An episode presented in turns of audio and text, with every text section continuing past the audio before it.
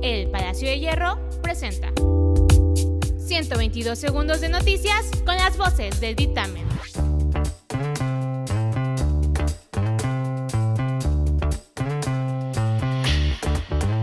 Yo soy Jalil Beiruti y estas son las noticias del día.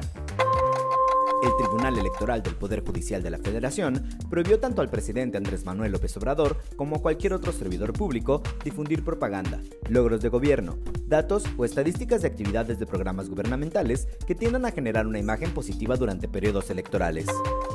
El gobierno de Joe Biden, presidente de Estados Unidos, anunció la tarde del pasado miércoles 31 de marzo que despidió a 40 expertos de la Agencia de Protección Medioambiental de su país.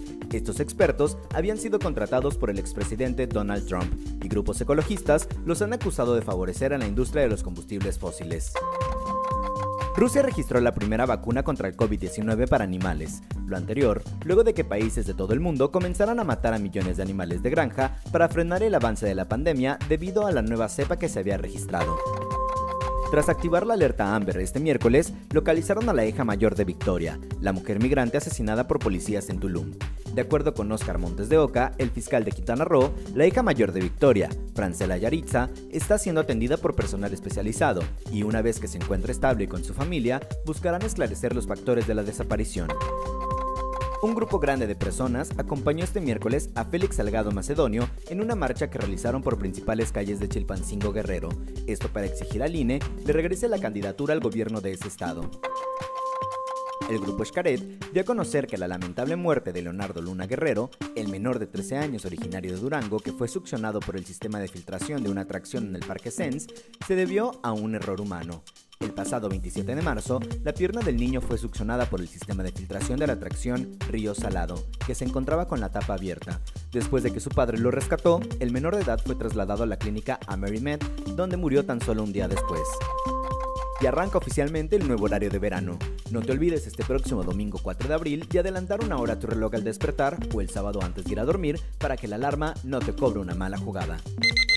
Descubre más sobre estas y muchas otras noticias visitando eldictamen.mx. Ecovilla Productos Ecológicos presenta Bonus Time con Flor Fragoso.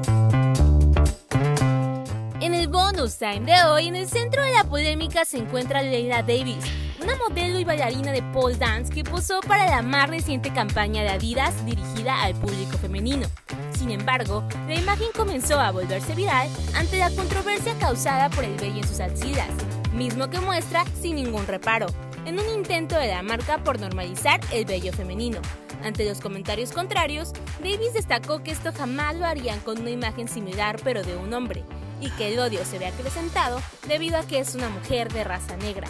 ¿Tú qué piensas al respecto? Déjanos saber tu opinión en nuestra encuesta de Instagram.